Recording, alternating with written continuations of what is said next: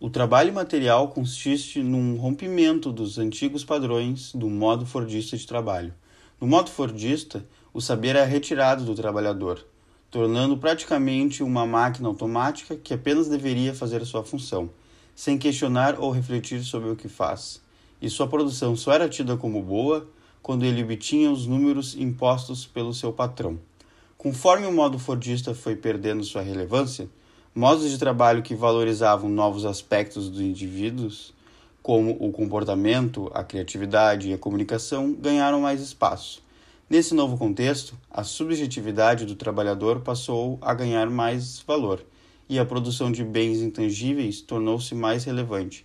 Assim, o trabalho não produz apenas carros, eletrodomésticos, móveis, mas também propagandas, consultorias, entretenimento, produtos que não podemos enxergar ou encostar.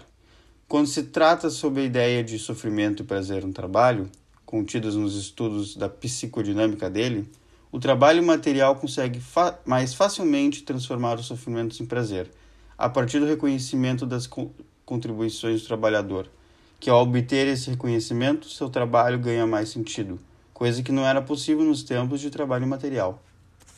Com os avanços tecnológicos, a possibilidade de trabalhar à distância se torna muito acessível ao modelo de trabalho material, algo que pode ser muito bom por um lado, mas muito ruim por outro. No trabalho fordista dentro da fábrica, um funcionário cumpria sua jornada de trabalho, mas fora disso, sua atenção era desviada da atividade, o que não acontece no trabalho material contemporâneo, onde o que agrega valor ao trabalhador é algo muito mais interno do que externo.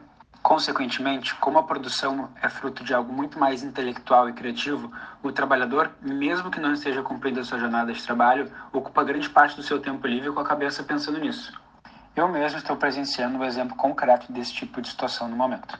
Eu e meu sócio, que estamos começando um negócio agora, contratamos um designer que já trabalha de carteira assinada em uma outra empresa e faz pequenos jobs para outras pessoas.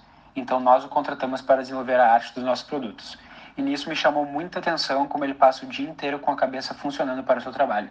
Muitas vezes ele nos manda ideias e artes pensadas e criadas por ele de madrugada, domingo e até feriados.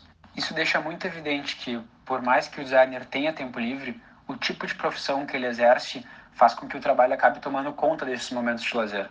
Ou seja, num modelo de trabalho imaterial, por mais que o trabalhador ame o que ele faça, ele vai deixando de ser ele mesmo e acaba se tornando um produto. Outro exemplo legal disso são os artistas musicais, que muitas vezes mudam o seu jeito de ser para se adaptar ao produto que mais gera valor para as pessoas que o consomem.